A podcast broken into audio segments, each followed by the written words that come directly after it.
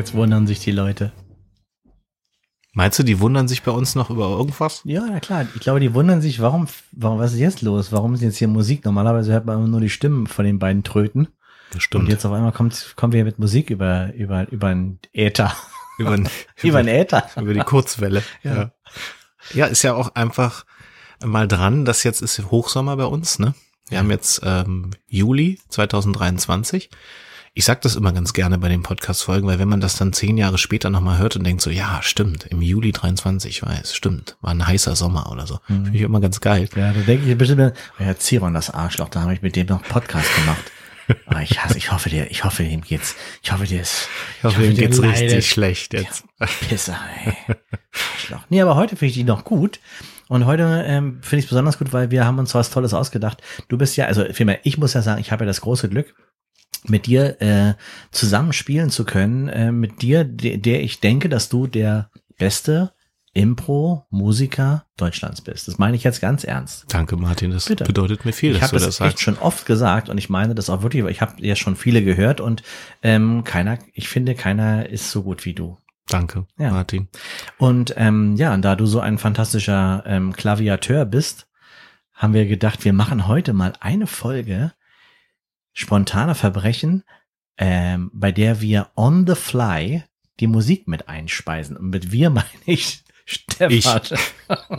Spontane Verbrechen mit spontaner Musik. Ja, mit spontaner Musik. Ja, ja, genau. Also, ja, ich finde das eine total schöne Herausforderung auch für diese Sommerspezialfolge, muss ich sagen. Mhm. Also, ähm, ich habe da auch richtig ähm, Bock drauf und ähm, machen wir ja sonst nicht. Mache ich, mach ich halt sonst nur auf der Bühne, aber nicht hier Ja. im Podcast. Sag doch mal, wann hast du eigentlich, wann ging's los mit dir mit dem Klavierspiel? Eine kleine, Ein- kleine Einführung deiner Person hier bitte mal. Jetzt. Mit, äh, mit Musik machen richtig erst mit zwölf Jahren, also kurz vor der Pubertät, da wo andere schon wieder aufhören, Musik zu machen. Da habe ich angefangen, habe das entdeckt. Und witzigerweise, ich weiß nicht, ob er es hört, aber ähm, ähm, der Junge, von dem ich inspiriert war damals, war ein Freund von mir, der hieß Björn. Und Björn hat mir gerade just vor zwei Wochen eine Mail geschrieben. ist ja der Hammer. Und er hat gesagt, er hat mal so ein bisschen gegoogelt, was so Leute machen, mit denen man mal früher in der Schule war. Also das ist ja nur auch schon über 20 Jahre her oder noch länger. Und ähm, der hat sich mega gefreut, dass ich bei der Musik geblieben bin und das äh, beruflich mache. Und dann habe ich ihm geantwortet und so, es war ein total netter Kontakt, weil ich gesagt habe, Björn, ohne dich wäre ich kein Musiker geworden. Ja, so ist das. Gibt das Leute, klingt so pathetisch, ne? das klingt so pathetisch, aber es ist so. Ja. Und der hat halt ein Keyboard zu Hause. Und da habe ich mit zwölf gesagt, Mensch, ja geil, lass mir mal ausprobieren und sowas. Und habe total Blut geleckt und bin dann mit ihm zusammen äh, zur örtlichen Musikschule damals von Thomas Schicker gegangen. Liebe Grüße nochmal an Thomas auch. Der, diesen Mann habe ich auch unglaublich viel zu verdanken in meinem Leben, auch, dass ich Musik machen kann und darf. Ähm, ja, das war mein Lehrer. Und ähm, da habe ich mit zwölf angefangen, habe dann so drei, vier Jahre Keyboard gespielt und habe dann auf Klavier umgesattelt. Ähm, und nach dem Klavierunterricht äh, dann auch noch Trompete gelernt, weil ich dann mal was ohne Tasten machen wollte. Aber es war immer so, dass ich immer auf meinen Instrumenten improvisieren möchte oder wollte.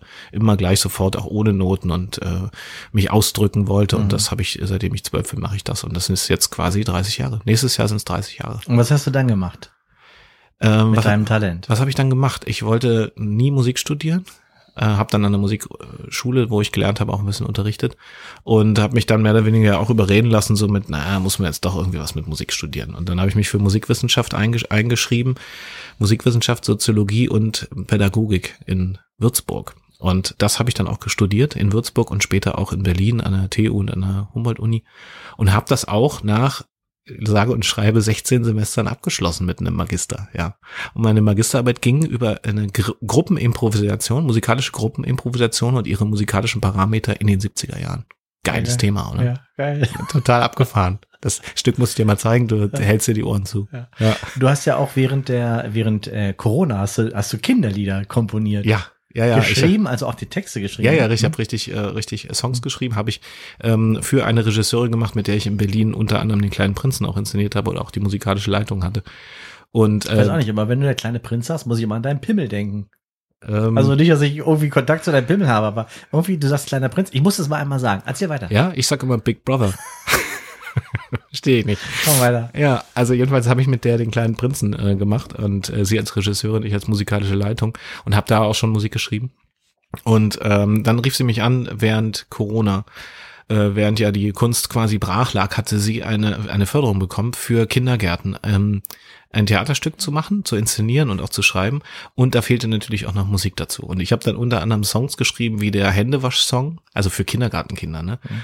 Und einer ja, war ja Corona, man musste ja, ja, es gab, es gab ging darum Regeln irgendwie. Genau, man musste irgendwie das, genau, irgendwie mhm. den Kindern beibringen, worauf kommt es jetzt an. Mhm. Und unter anderem äh, kam es ja auch darauf an, Abstand zu halten. Mhm. Und ich habe äh, den Abstand halten Song geschrieben und äh, ich weiß jetzt nicht mehr ganz genau, wie er ging, aber ähm, auf jeden Fall war der Tenor oder die, die äh, der Inhalt so, dass wir müssen alle Abstand halten zu Oma und zu, äh, zu Papa und Mama und wie auch immer, so für für gefährdete Gruppen, damit Oma nächstes Jahr auch noch da ist.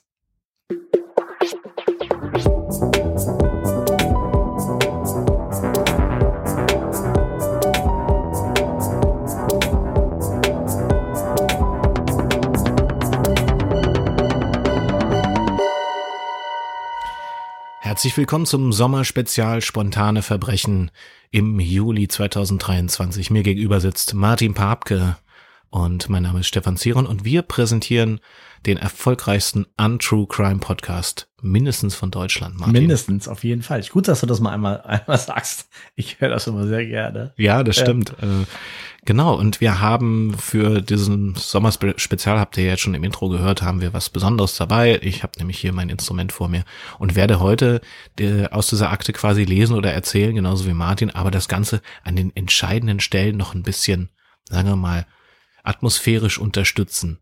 Ne? Ich freue mich drauf. ja, ich habe hab auch Bock. Aber auch schwierig. Ich glaube, das ist auch schwierig. Es ist, es ist schwierig. Ja. Es ist auf der Bühne ja auch immer ja. schwierig, weil ich immer zwei Denkebenen bedienen, ja. bedienen muss. Also das ist schon richtig Kopfarbeit, aber das macht auch total Spaß. Ja. ja. Ähm, und wir haben eine äh, besondere Akte äh, mit aus oh, dem. Keller hochgebracht. Mhm. Ähm, und zwar ähm, geht es natürlich wieder um einen Fall aus dem Wendland. Ne? Es geht vor allen Dingen um eine Fete, um, ein, um eine Party. Eine Sommerfete. Sommerfete im Jahr 1986. 86, genau. Mhm. Und es gibt mehrere Protagonisten und Protagonistinnen, ähm, die alle noch relativ jung sind. Ne? Ja. Alle sind, also äh, es, wir werden heute besonders von vier Leuten erzählen. Das mhm. eine ist äh, Torbjörn Schacht. Das ist der einzige, der schon den Führerschein hat und 18 Jahre alt ist, gerade 18 geworden.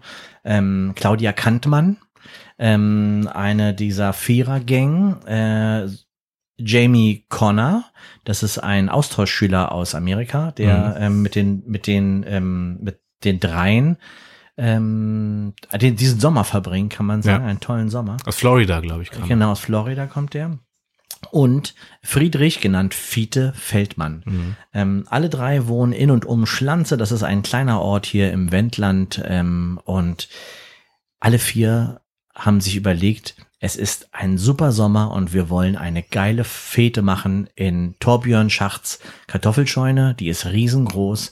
Die ist gerade leer, weil natürlich im Sommer mhm. sind da keine Kartoffeln drin. Die werden erst im Herbst ge geerntet. Und da ist jede Menge Platz. Da kann man sich ausbreiten. Da kann mhm. man eine Tanzfläche bauen, eine Bühne bauen. Da könnte man sogar eine Band spielen lassen und so. Mhm. Und da haben sie vorher, haben sie sich äh, in, in der Busbude in Schlanz haben sich getroffen immer wieder und irgendwann hat einer mal die Idee reingebracht, ich glaube es war sogar Fiete, der die Idee reingebracht hat, ähm, da etwas aufzuziehen. Mhm. Und ähm, ja, und eines Tages ging es dann los. Es war der 16. Juli, ähm, an dem sie das veranstalten wollten. Mhm, richtig. Also so eine Sommer, ein Sommerfest eigentlich mhm, so ein bisschen. Ja. Also es gibt ja fast nichts Schönes, als so im Hochsommer so eine Party zu machen, ne? Schönes Wetter, so Strohballen draußen und irgendwie drin gibt's frisches, kaltes Bier und gute Musik. Und ähm, diese vier waren mehr oder weniger so die Hauptorganisatoren. Natürlich mhm. waren da auch noch andere beteiligt, weil das war so ein Fest für, für jeder Mann und jede Frau. Wie das ne? auch ist auf dem Lande, da ist also von ganz klein bis, bis ganz alt, ähm, ist alles mit dabei und jeder hat so seinen Teil auch daran. So. Ja, mit so Kinderprogramm am mhm. Nachmittag genau. und, ähm, und so halt. Ne? Ähm, die kannten sich also auch äh, ganz gut und es war so, dass diese Vorbereitung für dieses Fest ähm, konkreter wurden. Ne? Also das heißt, es musste sich gekümmert werden um Getränke, die mussten ja irgendwie bestellt und auch eingekauft werden. Ähm, eine Zapfanlage irgendwie und auch ähm, eine Bierbänke und alles, was man so braucht und auch Musik. Und ähm, genau, man hat also örtlich auch den Dorfverein so mit eingebunden. Ne? Die Landfrauen waren dabei, die haben Kuchen gebacken und Kaffee und so, damit man nachmittags da schon mit Kaffeekuchen anfangen kann. Den berühmten wendländischen Butterkuchen gab's dann da und ähm, ne, vielleicht auch noch eine Hochzeitssuppe. Was man eben hier so gerne hat, ne, muss genau. man sagen. Dann äh, ging das quasi dann später los. Wir spulen nochmal also genau zu diesen Vorbereitungstagen hin und würde ganz gerne ein bisschen was über diese Menschen erzählen. Wer ist denn daran beteiligt? Torbjörn Schacht, was war das denn für ein Typ? Torbjörn Schacht ist der ähm, Stammhalter, der älteste Sohn von vom Kartoffelbauern Schacht, ähm, die ziemlich einen großen Teil von Schlanze einnehmen. Ähm, die haben dort drumherum auch viele, viele, ähm, viele Äcker, wo sie hauptsächlich Kartoffeln anpflanzen. Und äh, Torbjörn ist derjenige, der jetzt mit 18 auch so langsam in den elterlichen Betrieb auch ein bisschen mehr Verantwortung übernimmt und so. Ist ein Typ, der so ein bisschen äh, ähm, äh, ich sag mal, junge Union, also eigentlich ein ganz ein konservativ, ganz, ne? Genau, konservativ und so, wie halt viele Landwirte auch sind. Ähm, der, ähm, aber ein anpackender Typ ist auf jeden Fall und da Aber jede Maschine schon- fahren kann und so. Ne? Also der war schon so, fand ich, wenn ich mir diese Bilder angucke, der war so ein Typ wie jetzt hier, ich weiß gar nicht, wie der heißt, aber der sah schon aus wie so ein Vorsitzender der Jungen Union. Ne? Ja, ja, auf jeden also Fall. so ein bisschen so ein Typ, der eigentlich jung ist, aber schon total alt wirkt. der hat was Ernsthaftes irgendwie. Ja, aber auch in irgendwie durch Weise. diese, durch diese Kloshaftigkeit des Bauern, Ja. so muss man einfach sagen. Ja. Bauernsohn, so ein bisschen, ja, so kloshaftig Ja, einfach genau. so. Ein bisschen schütteres, blonderes Haar schon, ob, obwohl der, obwohl der noch jung war. Ja. Ja. Äh, so ein bisschen aufgedunsen, so von den ganzen äh, Bier und Kurzen. Dann war der ähm, äh, gerade, ähm, im, also war im Schützenverein relativ erfolgreich. Vater ist gerade Schützenkönig geworden, Mhm. Geworden, zwei ja. Wochen vorher. Genau, der, ja. Mhm. Da war äh, Schützenfest und der wurde, wurde Schützenkönig zum dritten Mal. Hat ja immer was mit Geld zu tun, warum man Schützenkönig wird auch, ne? Ähm, und der ist zum dritten Mal Schützenkönig geworden, ne?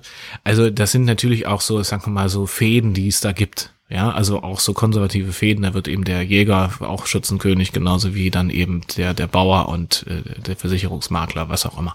So diese Nummer ist das und da ist der quasi reingeboren und reingewachsen. Und lebt auch diese Werte, die ihm eingetrichtert wurden, muss man sagen. Kann man sagen, ja, ja. Ne, der ist ziemlich korrekt, der besteht auf Sachen, der ist, äh, wenn er, wenn er Geld verleiht, möchte er Geld auch sofort zurückhaben. So. Ja. Also da geht's nicht, dass du sagst, oh ja, weiß ich noch nicht so. Ne? Das, so war er nicht. Ja, und Torbjörn war, ähm, ist noch nicht viel rumgekommen, äh, wie gesagt, sehr konservativ, hauptsächlich im Wendland gewesen. Nur einmal ähm, war er auch ähm, woanders, nämlich in Amerika. Da war er nämlich Austauschschüler bei äh, den Connors äh, in Florida.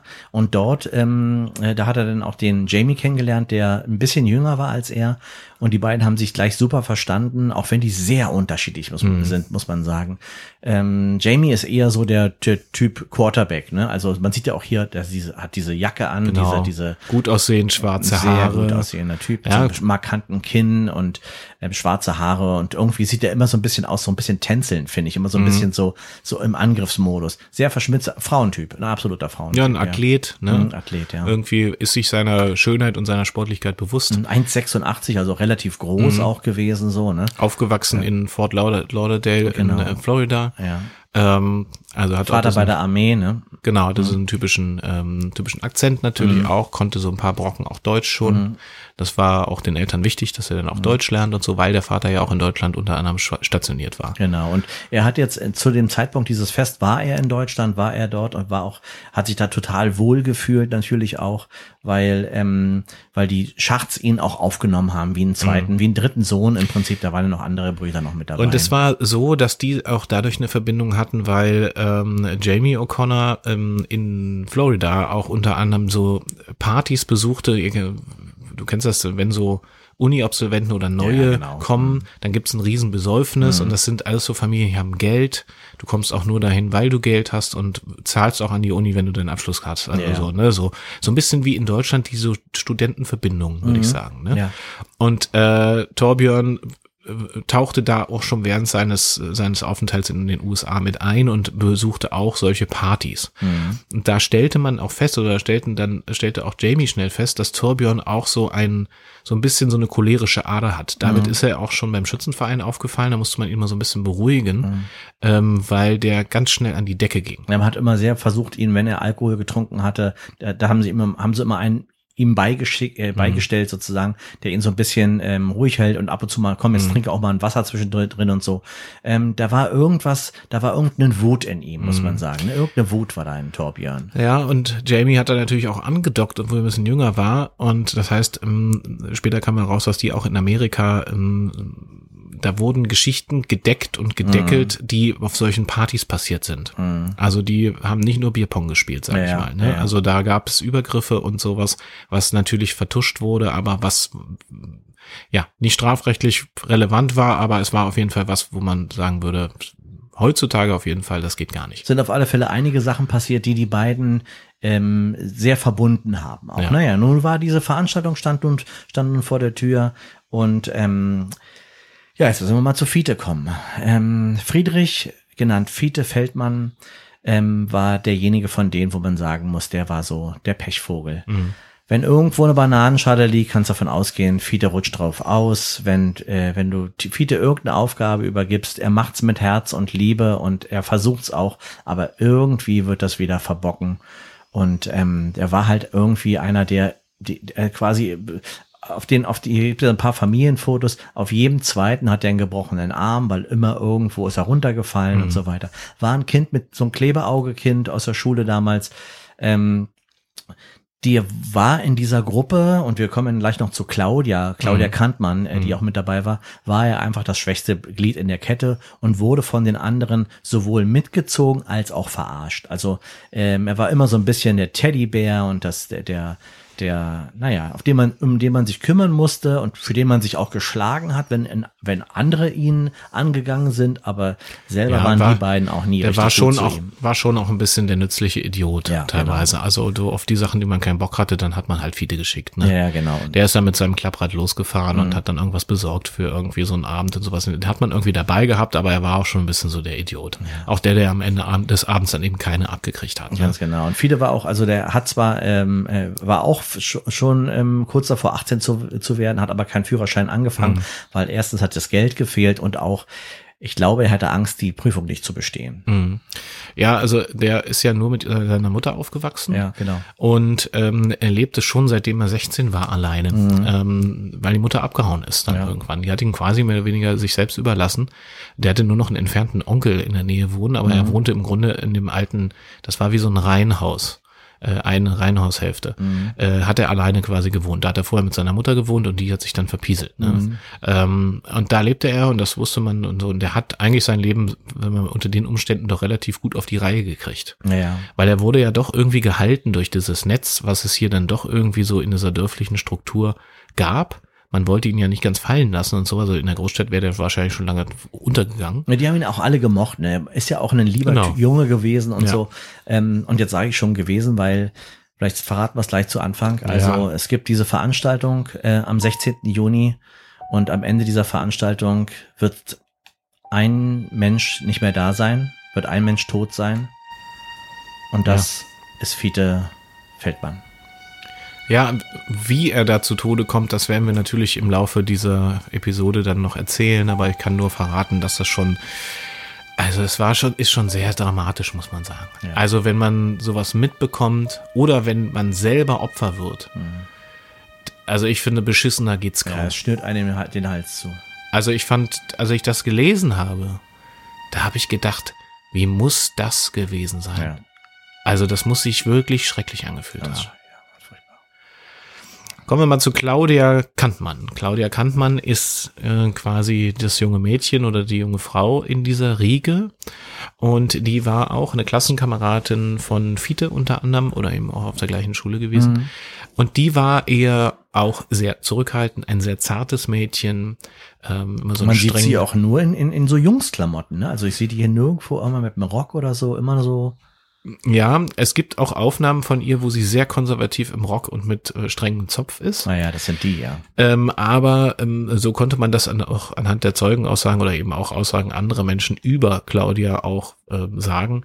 Ähm, so war sie zu Hause. Also zu Mhm. Hause war sie sehr konservativ, weil sie kommt aus einer Familie, der, wo die ganze Familie Zeugen, Zeugen Jehovas Jehovas sind, ja. Zeugen, heute würde man vielleicht sagen ZeugInnen ZeugInnen Jehovas. Jehovas.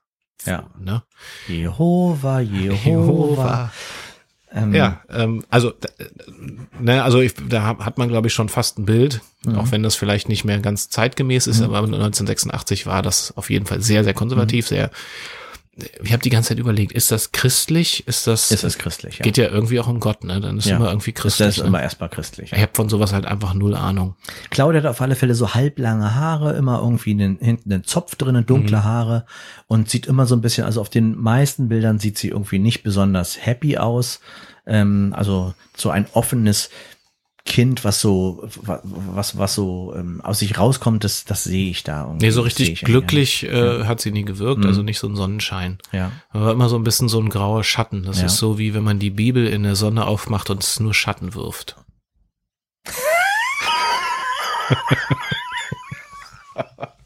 Verstehst du, was ich meine mit Musiker dem und Bild? Philosoph. Was, ja. So, ähm, Torbjörn Schacht ähm, war einfach bis über beide Ohren verliebt in in, äh, in Claudia. Ja. Und ähm, ich glaube, das war auch so ein bisschen, er hat mit seiner, er hat irgendwie, glaube ich, gedacht, das ist die Frau, mit der ich diesen Kartoffelhof weiterführe. Das ist die Frau, die ist, die ist, ähm, hat, hat auch so die konservativen Werte, so wie ich, äh, ähm, hat er zumindest gedacht. Und ähm, ja, einfach, glaube ich, weil sie immer dabei war und überall geholfen hat und so. Und da war er, er war einfach, er war verliebt und hat, glaube ich, immer den Eindruck gehabt, das ist seine Freundin schon. Wobei da nie irgendwas gelaufen ist.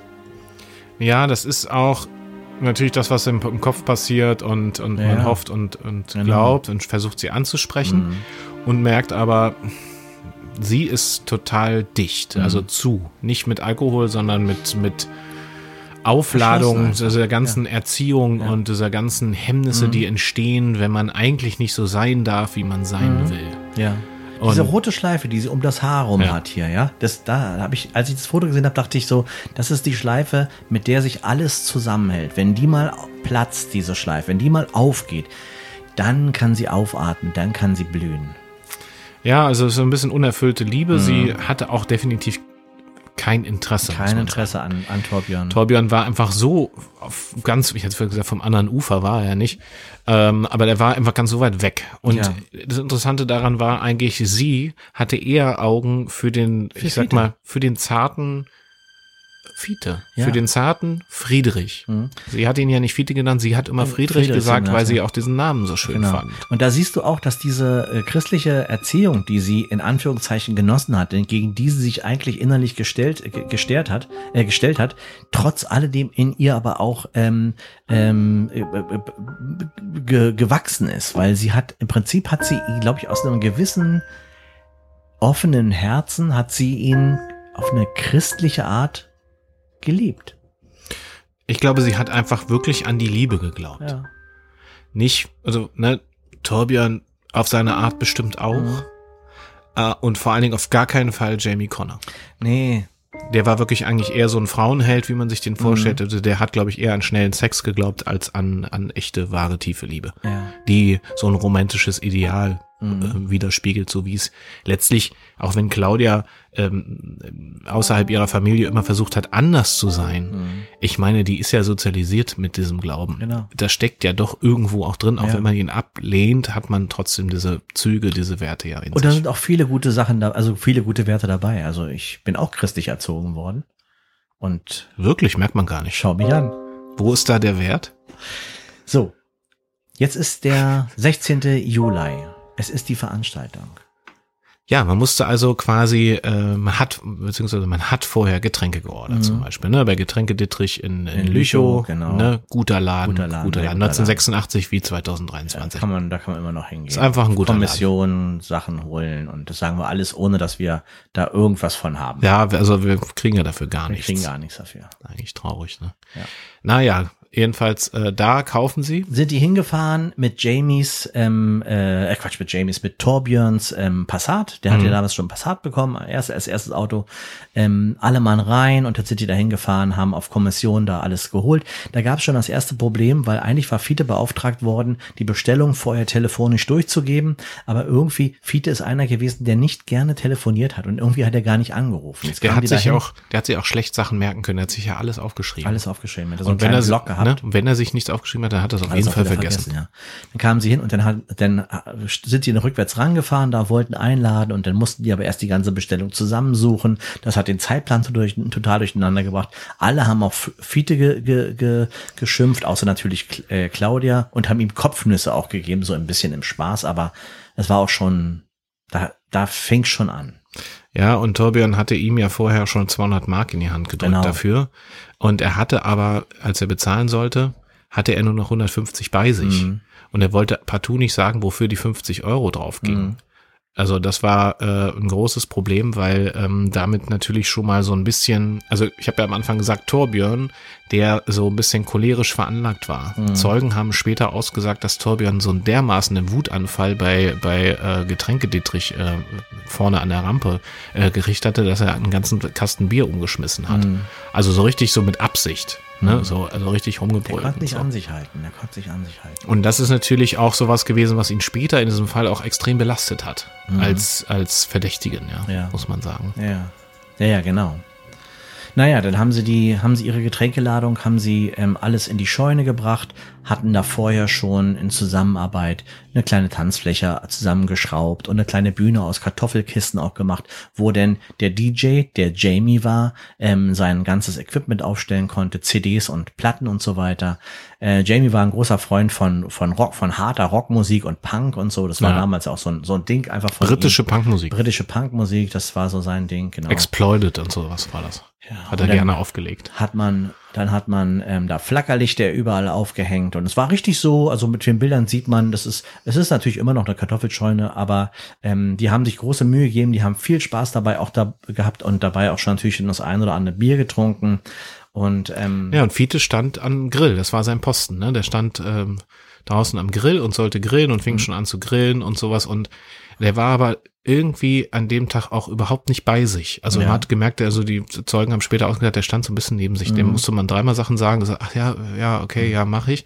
Der hat auch ganz viele Würste dann so verbrennen lassen total zum Beispiel. viele, total viel. Fast die Hälfte der Würste hat er, wurden weggeschmissen, Ja. weil sie total verbrannt sind. Er hat auch gesagt, oder vielmehr, man sieht auch, er hat ja so ganz zarte Hände. Und natürlich, wenn du so eine kurze Grillzacke bekommst und dann hast, stehst du an Mhm. dem heißen Ofen, dann äh, ist, es, ist es natürlich auch eine, eine, also für einen wie Fiete war das einfach eine, nicht die richtige Aufgabe. Ja, und- Claudia hat ihn dann irgendwann dann auch an den Tresen genommen, dass sie sagt, komm, jetzt lass mal, geh rüber. Genau, man hatte, bevor der dann an den Tresen gewechselt ist, hatte, hatte man Jamie noch beobachtet, wie er äh, Fiete so ein halbes, einen halben Becher Bier so ins Gesicht Ins gekippt Gesicht hat. gekippt hat, so ein So, Plastikbecher. ins auch Gesicht so mit so eine Mischung aus sauer, also sauer auf Fiete, aber auch eher so, um ihn zu erniedrigen Mhm. vor den anderen, weil es gab dann eine Gruppe von Mädchen, die auf äh, Jamie standen, die sich darüber total amüsiert Ja, haben, dass genau. Jamie das gemacht Und da hat. muss man zu, aber noch sagen, dass genau an diesem Wochenende und auch zu dieser Veranstaltung waren Jamies Eltern aus Florida da. Die Ja. waren eine ganze Woche da. Am nächsten Tag, ähm, am Sonntag wollten die dann wieder zurückfliegen von Hamburg.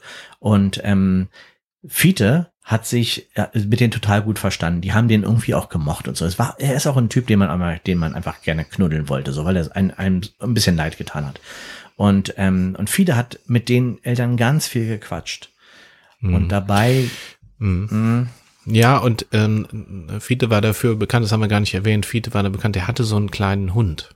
Naja, Und den hat er quasi überall auch mitgenommen. Naja, das. Ähm, dieser, dieser Hund hieß Rocco und äh, das war so eine kleine Promenadenmischung. Mhm. Ja. Keine Ahnung, woraus das jetzt genau bestand, aber so ein kleiner, kleiner Köter. Also einfach. Dorfmischung halt, ne? Ne? Und den hatte er auch mit zur Party, hat ihn draußen ähm, angeleint neben diesen Dixie-Klos, die sie da aufgebaut hatten. Und der Hund wartete ganz artig und brav und Fiete.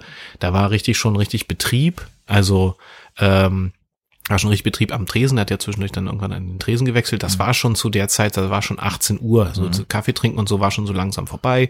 Ähm, es waren nur noch ein paar Kinder mit Eltern da. Also das heißt so die, sag mal, das Familienfest neigt sich dem Ende und es geht jetzt so Richtung Tanzparty, ja. Ja. Und er hatte diesen Hund draußen angeleitet und ist dann immer wieder vom Tresen, egal wie voll es war, ist rausgegangen und hat dem Hund immer noch mal was zu trinken gegeben. Es war ein sehr heißer Tag und er hat sich immer um diesen Hund auch gekümmert. Das war der Hund eigentlich auch der, der, der Familienhund, der Hund der Mutter. Der Mutter, ja. und ähm, um den hat er sich nach wie vor gekümmert. Der war auch schon ziemlich alt. Der also ich glaube, der war fast 13 Jahre alt. Also das heißt, der ja, war schon ein Opi. Der hat ihn ja auf seinem Klapprad hinten in so einem Korb immer mit transportiert. Mhm. Es wurde gesagt, dass ja früher der Hund auch immer mitgelaufen ist, Ja, ja. aber irgendwann konnte der halt auch das, die Geschwindigkeit nicht mehr äh, mithalten. Und Genau. dann hat er ihn immer hinten im Korb transportiert. Ja, ja.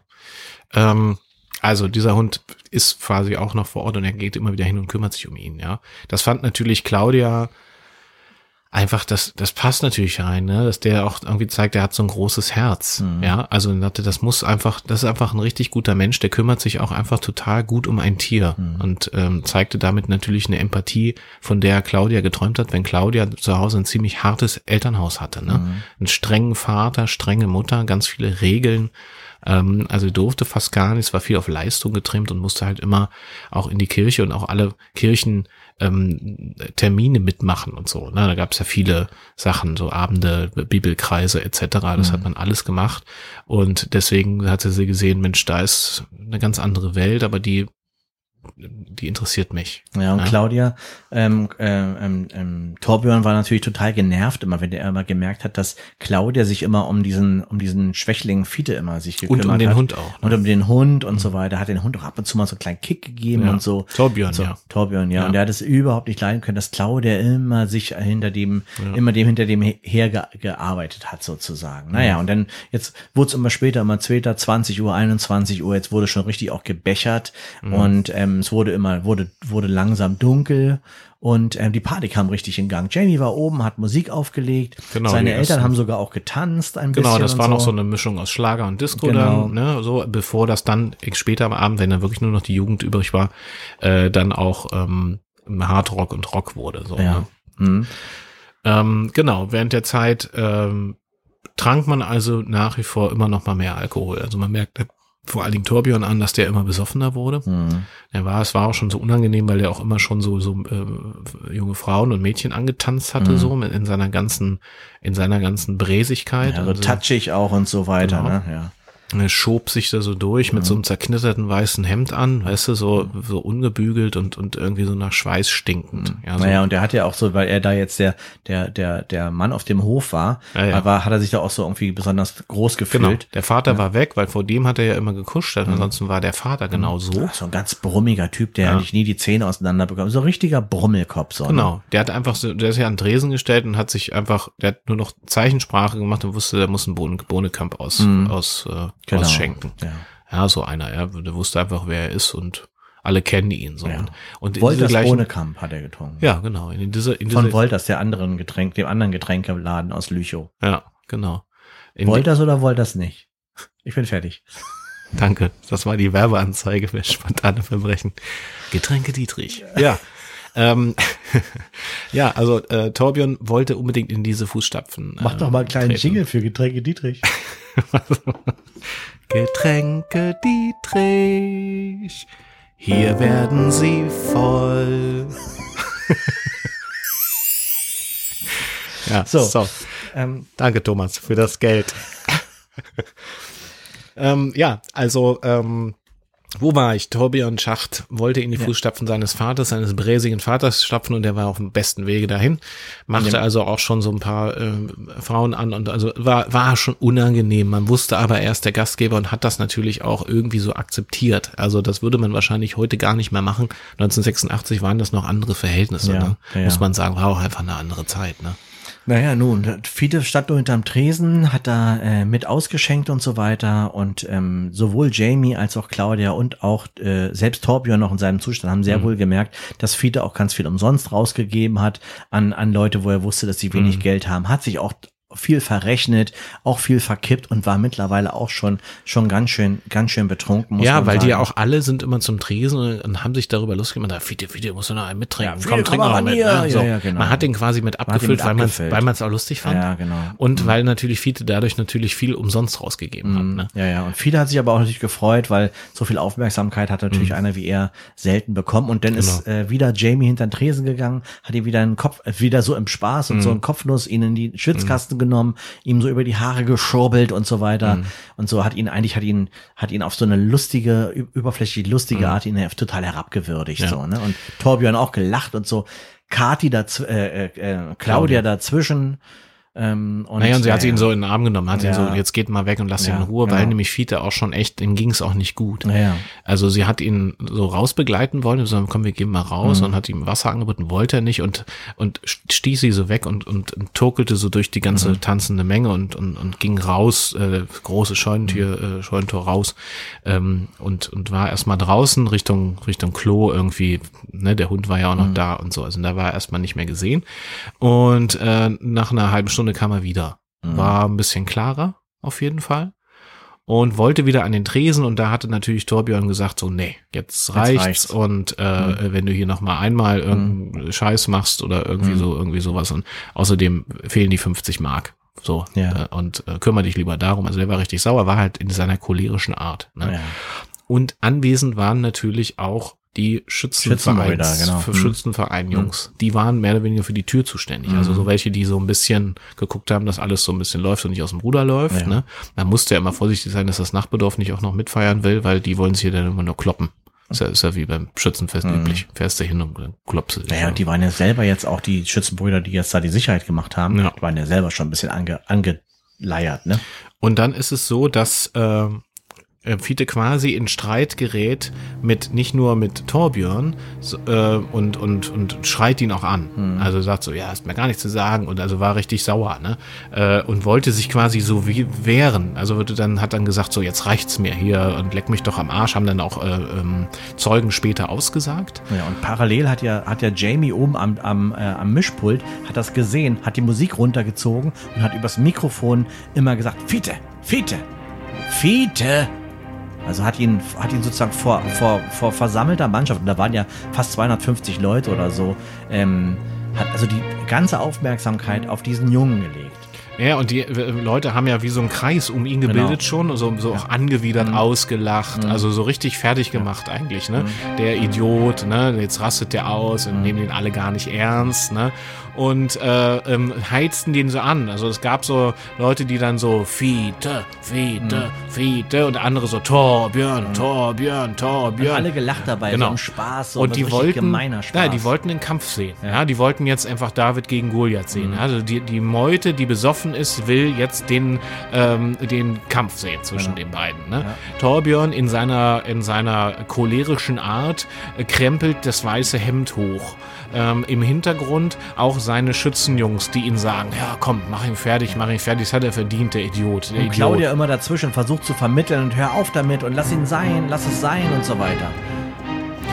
Und sie stehen sich gegenüber, Fiete weiß noch gar nicht, was passiert. Und Torbjörn holt mit seiner rechten Hand, mit seinem rechten Haken aus.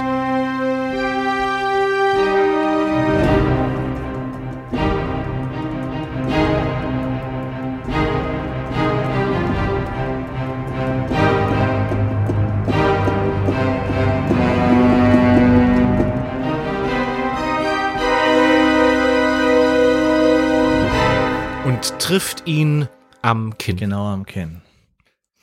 Der klappt ab nach hinten. Sofort. Sofort nach hinten. War richtig, war ohnmächtig für einen Moment. Ja. Denn was man als erstes, was man macht, Füße hochlegen, ne? Ja. Dann hat ihm das auch schon wieder so ein bisschen leid getan, aber er konnte es noch nicht so richtig zeigen. Ja, und Claudia stürzt so, auf ihn und sagt, genau. was hast du getan? Er schlägt, haut ihm eine Ohrfeige und sagt, du, was bist du für ein Idiot? Und da hat er gemerkt, das wird niemals meine Frau werden. Ja. Wenn die, wenn die, wie, wie die mich angeschaut hat, wie Ja. viel Zorn und Abscheu sie mich gerade angeschaut hat, Ja. wusste er ganz genau, weil er das jetzt gemacht hat, weil er diesen Fiete zurechtgewiesen hat, hat er Claudia verloren. Ja. Und Fiete kommt zu sich, äh, Claudia kümmert sich um ihn, ähm, kommt zu sich, steht auf und äh, macht den zweiten Abgang wie davor auch schon. Also es drängt sich durch die Menge, auch unter einem großen Lachen und Gelächtern und geht ähm, aus Und dieser schüttelt Scheune sich auch von, von Claudia los und sagt, lass mich in Ruhe. Genau, und rennt quasi raus in die Nacht. Es ist damals schon 22.30 Uhr. Mhm. Es ist also quasi richtig dunkel jetzt schon mittlerweile. Und äh, die Party geht weiter. Jamie sagt, ach Mensch, hier die Stimmung. Ja, legt und, wieder und, Musik neu Genau, auf und legt so. YMCA auf und die Leute fangen an zu tanzen. Und draußen ein äh, Fiete erstmal nicht mehr gesehen. Genau, fängt an zu regnen, auch gerade in dem Moment. Genau. So ein schöner warmer Son Sommerregen, so ein nieseliger Regen, noch gar nicht viel. Claudia steht in der Tür und ruft ihm noch nach, aber er macht nur eine, das ist das Letzte, was man von ihm sieht, eine abwehrende Be äh, Handbewegung und verschwindet in die Nacht.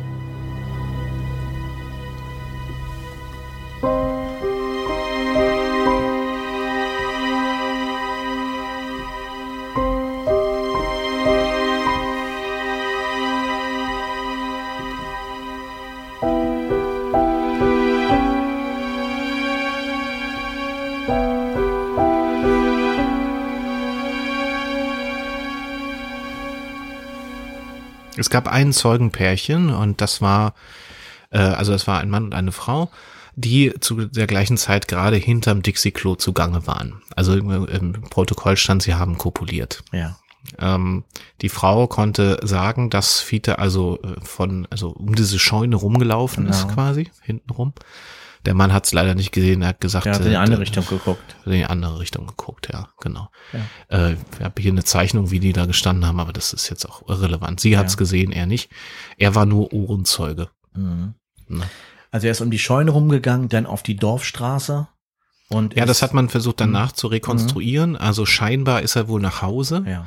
Ähm, Claudia ist, äh, hat das Ganze nicht in Ruhe gelassen. Die ist ähm, während der Party noch hinterhergefahren, beziehungsweise zu ihm nach Hause Genau. und wollte nachschauen, ob er da ist und ob es ihm gut geht und sowas. Und fährt also dorthin und äh, mit dem Fahrrad, ne? Genau, schön Dynamo vorne und ist wirklich ähm, aufgelöst. Ne? Also die, die ist total nervös, ne, würde ich sagen. Also die äh, macht sich unglaublich Sorgen um, um Fiete. Ne? Geht um diese äh, Haushälfte herum, schaut von hinten rein über den Balkon, sieht keinen Hund, sieht keinen Fiete, es ist alles dunkel, die Jalousien sind runter, nur Medikamente auf dem Tisch, viele Packungen, kein Fiete.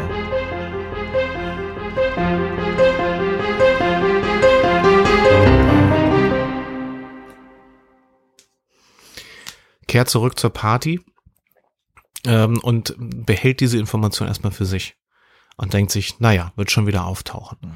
Party ist weiter im vollen Gange. Sie muss ja auch, also sie hat ja hinterher gesagt, sie ist wie, ähm, wie Cinderella gegangen. Um zwölf, um, äh, um Punkt zwölf hat sie die, Vermi- die Veranstaltung verlassen. Ja, denn Överpetters hat nachher am ähm, zwei Tage später, als Fiete dann auch schon vermisst wurde und auch vermisst gemeldet wurde, ja diese drei Personen als Zeugen und Zeuginnen vorgeladen und auch ähm, auch ähm, verhört. Genau. Ähm, und da hat sie eben dieses ausgesagt, Mhm. dass sie eben zu ihm ist und sie hat auch diese Tabletten gesehen, die Genau. sie vorher bei ihm noch nie gesehen hatte und es wusste auch gar keiner davon, dass er überhaupt Tabletten nimmt. Ja. Man, ähm, also Överpetters ist dann ähm, natürlich zur Adresse gefahren, hatte sich vom, vom äh, Staatsanwalt ähm, den Durchsuchungsbeschluss, Durchsuchungsbeschluss heißt es nicht, Durchsuchungsbefehl, ähm, gegeben lassen, weil er geahnt hatte, auch aufgrund seiner Erfahrung, dass das eine dringende Sache sein kann Mhm. ist also rein in die Wohnung und hat gesehen, Tabletten. Es gab da so eine Art, ähm, das waren Opiate, die da unter anderem lagen und ähm, viele Schmerzmittel und ein Mittel gegen Epilepsie. Mhm. Ähm, das wurde gefunden. Ähm, und es fehlten sehr viele Tabletten. Also äh, die Packungen waren fast alle, alle, da lagen auch viele so rausgedrückt, auch noch so daneben. Also das sah für Överpetters zu dem Zeitpunkt schon fast nach Medikamentenmissbrauch So aus. richtig unkoordiniert, also nicht so wie Mhm. jeden Tag nimmt man die bestimmte Menge, sondern irgendwie Genau. als jemand in, als wenn jemand in Eile ganz viel rausgenommen hat, Ja. sich die in die Hand ge, ge, geschüttelt hat und Ja. eingenommen hat oder in die Tasche gesteckt hat und losgegangen ist. Und er guckt sich dann ähm, in der Wohnung so ein bisschen um. Es war so eine Wohnung so mit mit äh, gefliesten Couchtisch. Genau. Ne? Ganz, ganz kleines, ganz kleines, ganz kleine Wohnung. Relativ geordnet alles, alles ganz sauber. Und hinter dem, hinter dem Couchtisch sieht man etwas wie einen kleinen, wie einen kleinen Altar. Ein kleiner Schrein quasi. Mit einem Kreuz und mit einem Bild. Und auf diesem Bild sieht man eine Frau in den 30er Jahren altmodisch gekleidet. Fietes Mutter. Eva Peters nimmt das Bild ab und aus Intuition dreht er es um und auf der Rückseite ist noch eine Frau. Claudia Kantmann.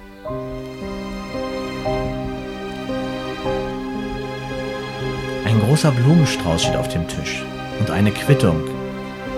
Das ist ein riesengroßer Blumenstrauß. Eine Quittung. 50 Mark bei Blumenfloristik Rossa in Löchow.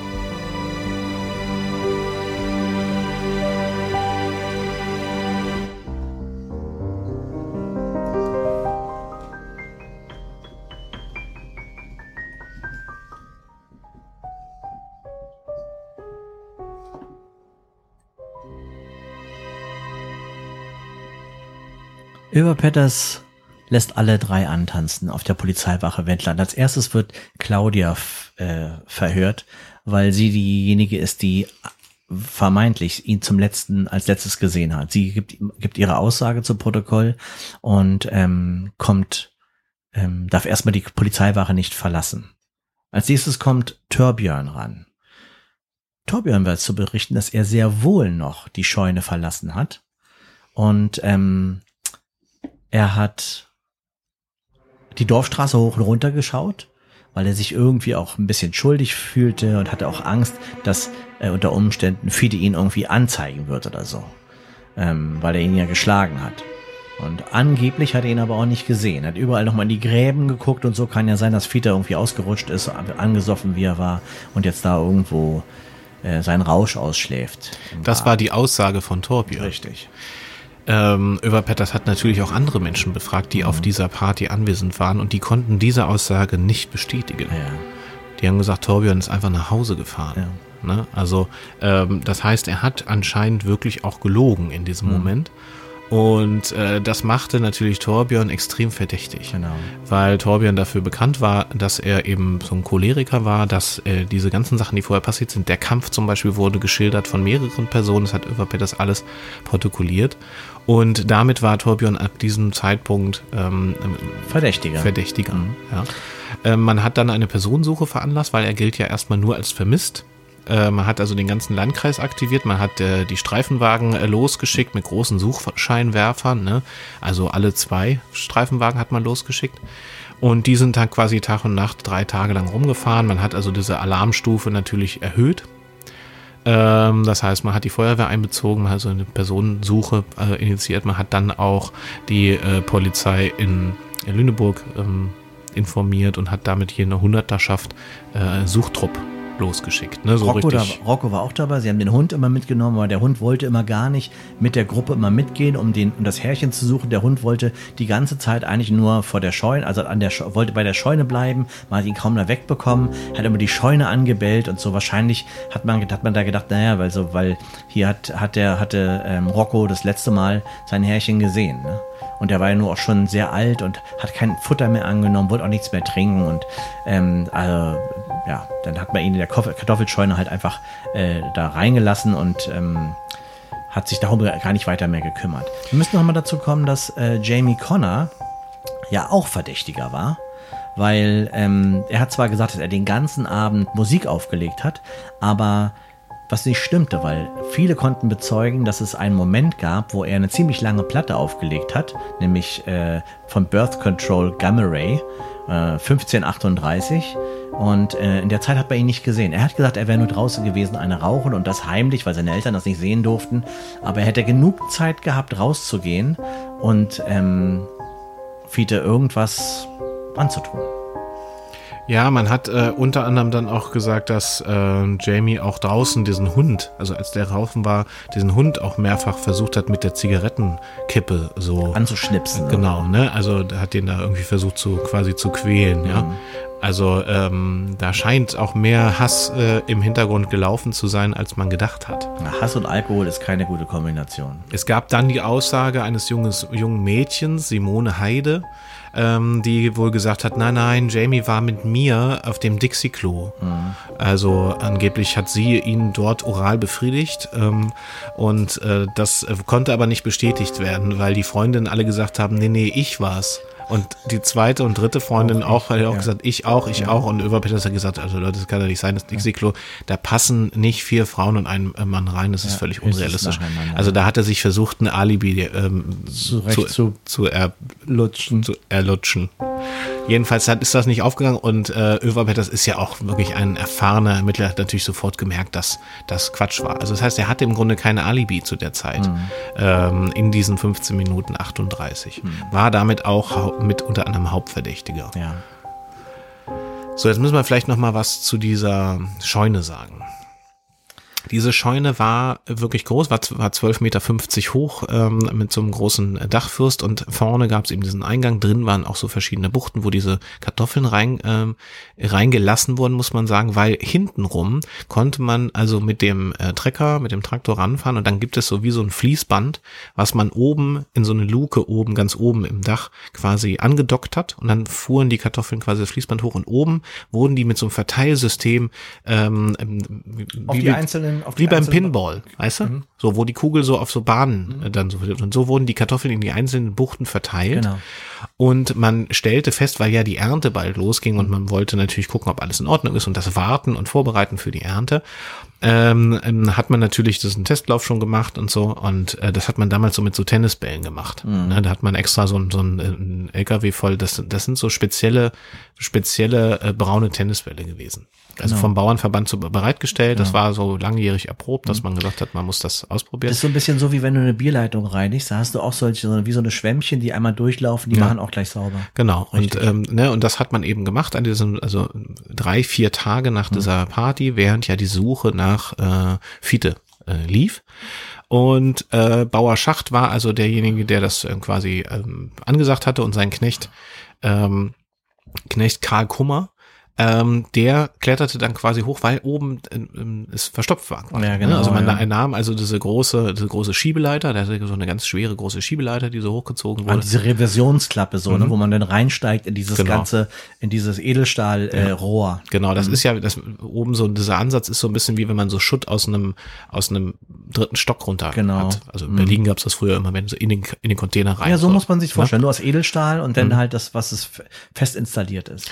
Und ähm, Karl Kummer, der ähm, versuchte da natürlich mit so, einem- mit so einem Haken, mit so einem langen Haken dann so, stochert dann da so rum, ne, in diesen, Mhm. Ja, frei- Mhm. in diesem Gang, das Freimachen, ne, weil kann sein, dass da wieder was verhakt ist, ne, und stochert und stochert und wundert sich so, mein Gott, das geht nicht und so, brüllt immer Mhm. nach unten, geht weiter, gib mal Gas, mach mal, ähm, ne, ich weiß nicht und flucht Mhm. und flucht und es geht einfach oben nicht voran.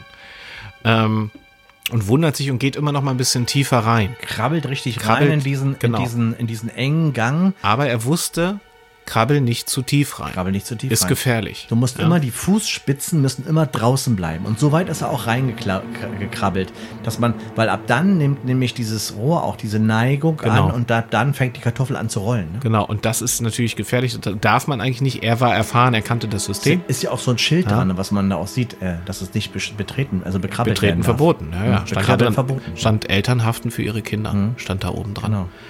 Und ähm, Er hat mit seiner, mit dieser, mit diesem Haken immer weiter da in, in, ins Dunkle reinge, Ja. reingehakt und hängt, merkt, aha, hier ist die, hier ist die Verstopfung.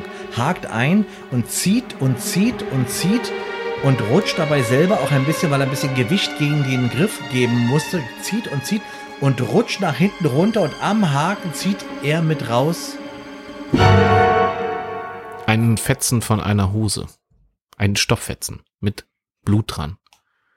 Und er merkt auch diesen Geruch. Es gab einen süßlichen, ähm, sehr unangenehmen, unangenehmen Geruch, der nicht von Nicht alten von, Kartoffeln Nicht von kommt. vergammelter Kartoffel, aber die stinkt auch ganz schön, die vergammelte Kartoffel. Ja, stimmt, aber der roch auf jeden Fall, und das wusste er dann natürlich später, es roch nach Leiche. Er hatte mit diesem Haken in den Unterleib von Friedrich Fiete Feldmann reingepiekst, mehrfach. Da war so ein Widerhaken dran und der riss quasi nochmal durch dieses Pieksen unten den kompletten Unterleib, also sagen wir mal so diese ganzen äh, Geschlechtsteile unten, alles was da so ist. Ne, hat er quasi nochmal drin rumgerührt. So. Ja. Also war, man kann, im Nachhinein hat man gesagt, also der, ähm, der Obduktionsbericht hat gesagt, ähm, ähm, Fiete konnte froh sein, dass er schon tot war. Ja. Weil Naja, der- das, allein das hätte schon, hätte vielleicht auch schon so schwere Verletzungen her, hervor, hervorgebracht, dass er dann verblutet wäre. Er hat dann auf alle Fälle, dann wurde die Feuerwehr gerufen mit der Leiter. Die haben dann ausgefahren und dann wurde dann ähm, mit Spezialwerkzeug wurde dieser, dieser Kanal aufgeschlitzt, aufge, aufgeschlitzt, ja. Und dort konnte man dann den Ja, es war eine Riesenaktion. Riesenaktion. Äh, Es sprach sich Das schnell ganze rum. Dorf war ja, stand um die Scheune. Ja, man suchte ja nach Fiete. Und so weiter, genau. Ja. Ähm, Claudia erfuhr davon im Gottesdienst. Ja. Ähm, da, weil dann einer reinkam und sagte, ja, hast du schon gehört? Das hat sich, sich so, so flüsternd rumgesprochen, während da vorne Lieder gesungen wurden. Genau. Sie hat sich Ja. umgedreht, ist sofort losgerannt. Das war der Tag auch da, ist auch wieder, wo sie denn. Ja, Also- im Hintergrund sang die Gemeinde noch Danke für diesen schönen Mhm. Morgen, Danke für diesen schönen Tag. Und sie lief los und ähm, als sie auf diesem Weg äh, zur Scheune war, rannten ihr die Tränen schon. Ja. ja. Und die, die Menge öffnete sich, als Claudia dann angelaufen kam, öffnete sich die Menge. Sie lief bis unter diese Metallvorrichtung. Äh. Dort wurde gerade ähm, von zwei Feuerwehrleuten der leblose Körper von, von Fiete runtergetragen.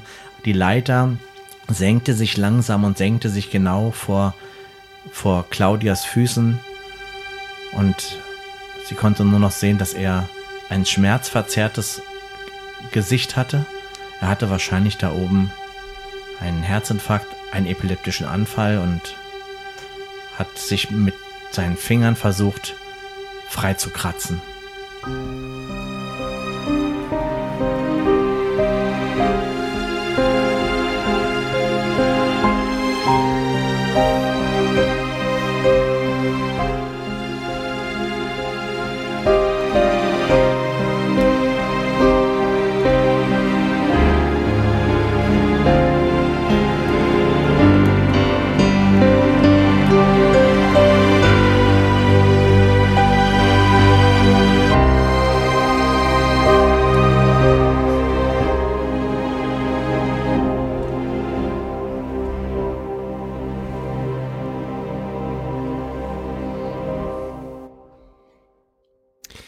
Später rausgefunden, oder Över Peters hat später rausgefunden, dass Torbjörn ähm, unschuldig war, war nicht derjenige, der dafür gesorgt hat, dass er da oben in dem Schacht landete. Ähm, die Jamie Spuren, war un unschuldig. Jamie auch, hatte auch sein Alibi, weil es hat gestimmt. Der war wirklich mit drei Frauen äh, Ja. nachher, ähm, zwar nicht auf dem einen Dixie-Klo, aber die Spurenlage im anderen Dixie-Klo hat ergeben, Ja. Es war, war kein Oralverkehr an, äh, ich will jetzt nicht in die, ins Detail gehen, es war was Aber anderes. man schafft einiges in 1538. Genau. Und ähm, jedenfalls, äh, ja, Claudia war ähm, auf der Suche nach ihm. Die hatte quasi auch ein Alibi, war aber auch nicht wirklich hauptverdächtig. Man hat nachher aufgrund der Spurenlage und zwar ähm, oben im Schacht ja auch nachgewiesen, es gab ähm, Fingerabdrücke an der Leiter Mhm. von Fiete. Das heißt, er muss da ähm, selbstständig hochgeklettert sein. Äh, hat man später im Toxo toxikologischen Befund auch gesagt, dieser Cocktail von diesen Tabletten führte natürlich auch zu diesen äh, zwanghaften Handlungen und diesen Wahnvorstellungen. Und er wollte unbedingt wieder, das war dann die Vermutung, er wollte unbedingt wieder in die Party, wollte wieder zur Party rein. Er ist ja raus und nicht wieder reingekommen. Vorne hat man ihn ja nicht, ihn nicht reingelassen, weil da Genau. war, die, war ja die, die Schützen, Schützensicherheit. Ja. Er ist ja von außen rum, ist die Leiter hochgeklettert und hat gedacht, ähm, hat dieses Schild natürlich auch nicht gesehen. Ja, ich glaube, das war ihm auch scheißegal. Er wollte ja wieder rein. Und der war unbedingt. betrunken, Er er war wollte, total, ähm, Er wollte zurück zu Claudia Mhm. und ähm, und das Problem da war, der ist halt oben da reingeklettert, runtergerutscht und dann ist der stecken geblieben, weil das wird natürlich enger. Man kommt oben zwar noch auch rein, aber bleibt dann, wenn wenn es Fahrt auf nach unten, dieses dieses Gefälle nach unten ist halt dann nachher wird's enger genau. und du bleibst einfach drin stecken. Das Bleibt heißt, er stecken. Hatte seine Arme vor, vor. Und ne und steckte dann und kam natürlich nicht vor, nicht zurück, weil du, du kannst gar nichts. Genau. Unten volle Lautstärke Punkmusik. Ja. Das heißt, der muss ja noch geschrien haben. Der hat da richtig oben um Hilfe und geschrien ge- und sowas. Und unten haben alle getanzt und haben nicht gehört, dass er oben um Hilfe Genau. geschrien hat. Der Hund hat draußen gesessen und gebellt. Der hat Ja. so irgendwas, der, die haben ja einen siebten Ja. Sinn, die Tiere. Und während er oben quasi qualvoll gestorben ist, also quasi dort, ja, erstickt, verdurstet, alles mögliche. Also er hat ja geschrien, geschrien. Also es, es kostet ja unglaublich Kraft auf. Man Ja. hat ja auch gesehen, dass er so diese Metallablagerung und auch Dreck unter den Fingernägeln hat. Er hatte versucht, sich da rauszukratzen Kratzen, und ja. zu schlagen und zu wummern. Also diese Ausbeulung, ja. Ähm, und ähm, das hat davon von den Beteiligten unten keiner mitgekriegt. Also das heißt, während die unten aus, ausgelassen gefeiert haben, ist Fiete, Friedrich Fiete Feldmann oben qualvoll Qualvoll gestorben. gestorben, ja. Ne? Eine Mischung aus diesem äh, Medikamentencocktail und eben diesen Umständen. Die Party war ja erst morgens so gegen halb sechs zu Ende. Der muss also quasi, das hat also der Pathologe später festgestellt, der muss relativ schnell schon bewusstlos gewesen sein, kraftlos, war natürlich völlig dehydriert aufgrund des, der Medikamente und des Alkohols und das war ein heißer Tag. Das heißt, er war bewusstlos und ist vermutlich dann nachher an einem Herzinfarkt dort oben gestorben Mhm. und lag dort eben diese Tage, wo, wo nach ihm gesucht wurde, war der schon tot oben im Schacht. Genau. Ja. Also sechs Tage später bei der Beerdigung war natürlich, ähm, war natürlich der halbe Landkreis, also alle, die da gefeiert haben, waren alle da, waren alle tief betroffen. Und ähm, auf dem Friedhof in Schlanze ist ein ganz kleiner, ein ganz kleiner, ähm, wie sagt man denn, äh, Friedhofsstein, wie sagt man denn dazu? Grabstein. Grabstein, ein ganz kleiner Grabstein. Und da steht nur drauf, in Liebe, dein Rocco. Bei der Beerdigung, bei der Trauerfeier beobachteten andere Zeugen und Bewohner eine Frau, die so einen Schleier drüber hatte und auch leise und still abseits stand und weinte. Und im Nachhinein kam raus, es war die Mutter von Friedrich Fiete Feldmann, die mhm. zur Beerdigung ihres eigenen Sohnes gekommen war. Die wurde mit so einem Krankentransporter ange angeliefert und dann auch wieder mitgenommen. Die war in irgendeinem Sanatorium. Und sie hatte ihren Sohn quasi nicht mehr gesehen seit Jahren und das letzte, was sie von ihrem Sohn gesehen hatte, war die Beerdigung und ihren eigenen den Sarg von Friedrich Fiete Feldmann. Dass die Doppelmoral, die dort stattfand, war, dass es Salutschüsse vom Schützenverein gab für Fiete. Und in den nächsten Monaten und Tagen und Jahren wurde einfach so weitergemacht, als wäre nichts passiert. Nur Claudia hat sich von ihrer Familie verabschiedet, die ist abgehauen und weggezogen, weil sie diesen Schmerz nicht ausgehalten hat und hatte damals äh, Rocco es mitnehmen wollen, aber der ist ja wenige Tage nachdem Friedrich Fiete Feldmann verstorben ist in diesem ähm, Schacht, ist der Hund auch gestorben. Auf dem Friedhof, da wo er sich eingerollt hatte am Grabstein.